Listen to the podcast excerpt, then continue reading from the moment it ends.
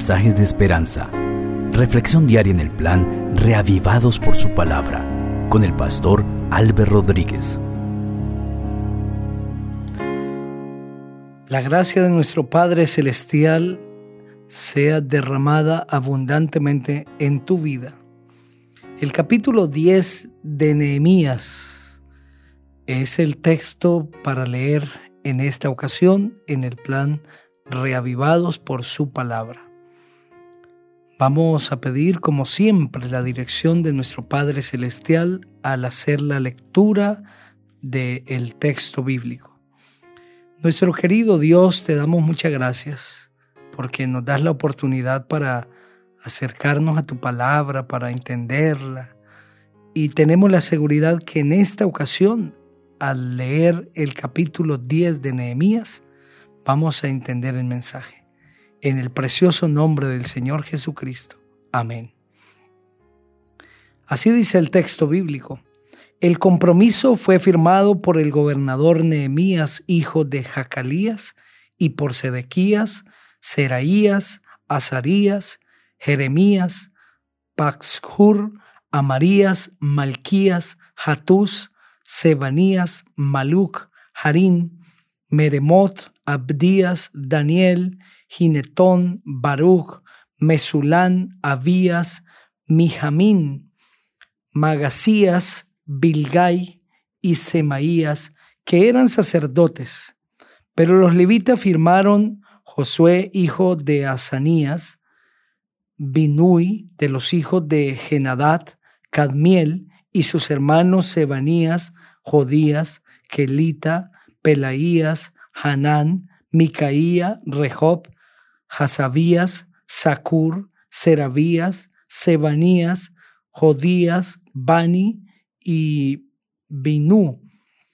Por los nombres importantes del pueblo firmaron Paros, Pahat, Moab, Elam, Satú, Bani, Binui, Asgat, Bebai, Adonais, Bigbai, Adin, Ater, Ezequías, Asur, Odías, Hasun, Besai, Harif, Anatot, Nebai, Micpías, Mesulán, Gesir, Mesabel, Sadoc, Hadúa, Pelatías, Hanán, Ananías, Oseas, Hananías, Hasub, Halojes, Pilaha, Sobek, Rehún, Hasabná, Mesaías, Agías, Hanán, Anán, Maluch, Harín y Baná.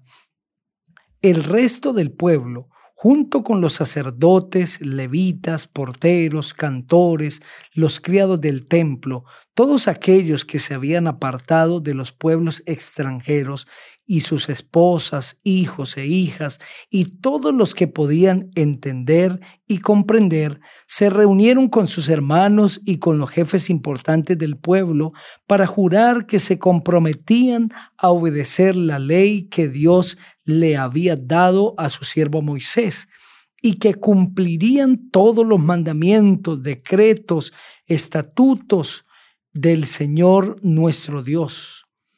Prometieron que sus hijas no se casarían con extranjeros y que tampoco sus hijos se casarían con extranjeras.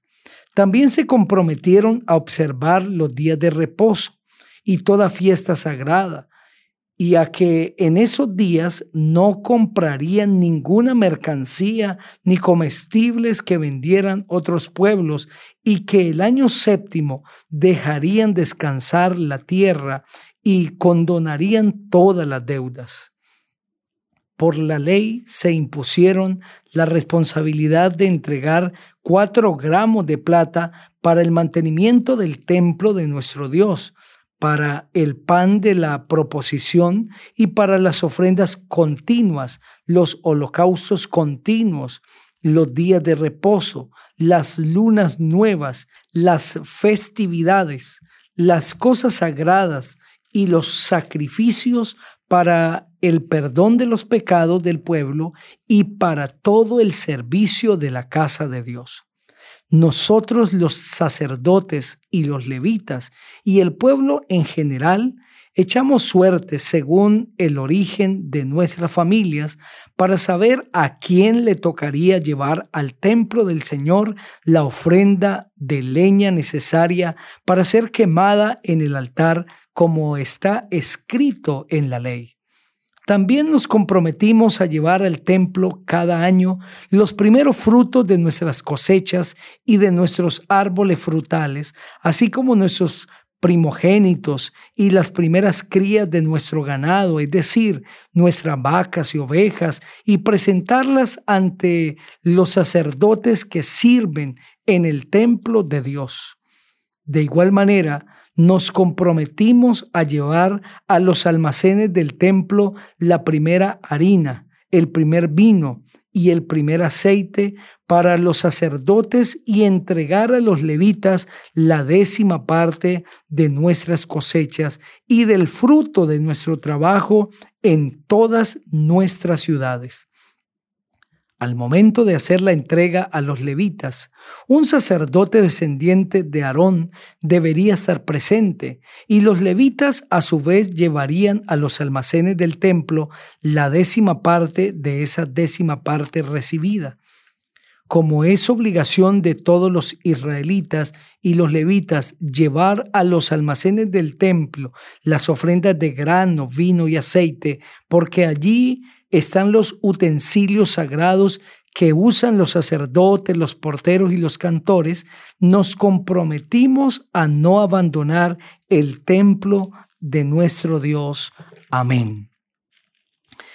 Este capítulo ha de entenderse como la continuación del anterior, en el que Esdras hace una oración como sacerdote en representación del pueblo el sacerdote desempeña un papel importante en el pueblo, pues representa al pueblo ante Dios.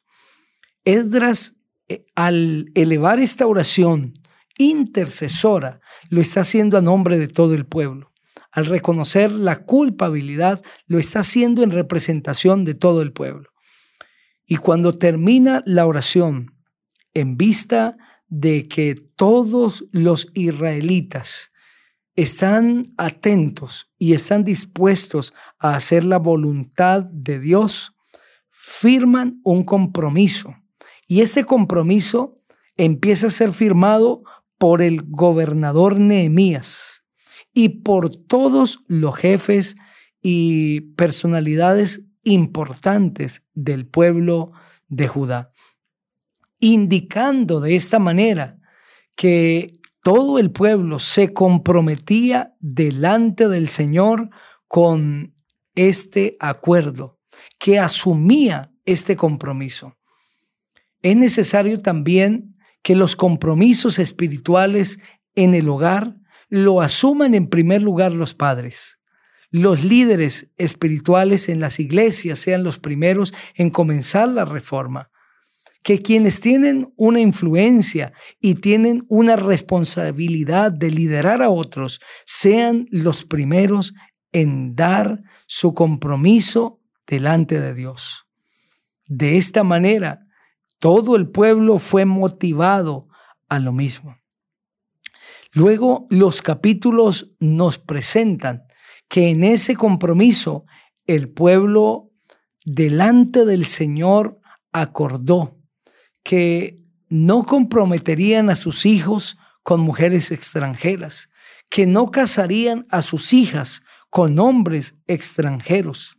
También se comprometieron a observar el día de reposo y toda fiesta sagrada, a que en esos días no comprarían mercancías, ni tampoco comestibles, ni venderían a otros pueblos, que obedecerían al Señor y también se comprometieron y asumieron como parte de su responsabilidad el sostenimiento de la casa de Dios.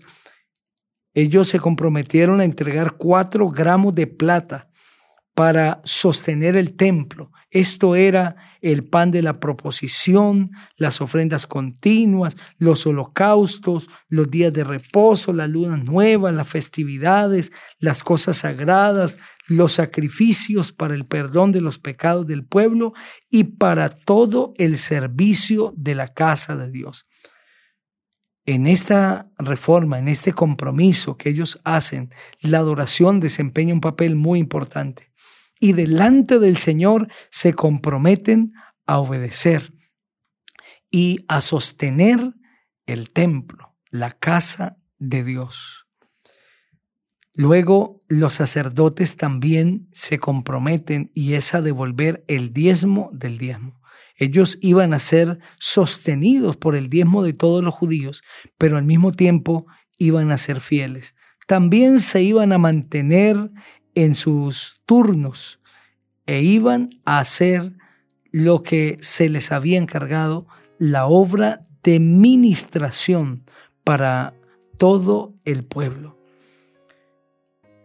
Todos, tanto miembros del pueblo como jefes de familias, los levitas, los sacerdotes, los gobernantes, se están comprometiendo delante de Dios. La bendición de Dios llega cuando todos los miembros de la familia de una manera especial reconociendo su necesidad de la bendición de Dios, se comprometen con Él. Allí Dios se manifiesta de manera especial.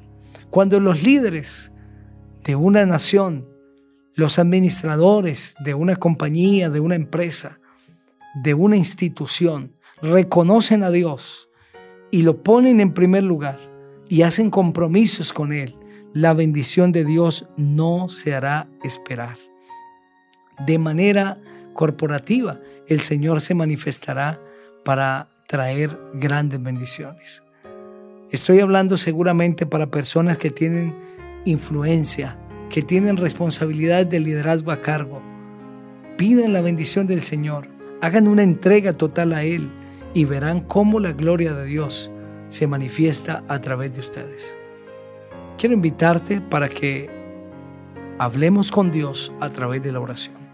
Padre, queremos recibir tu bendición. Nos comprometemos hoy contigo.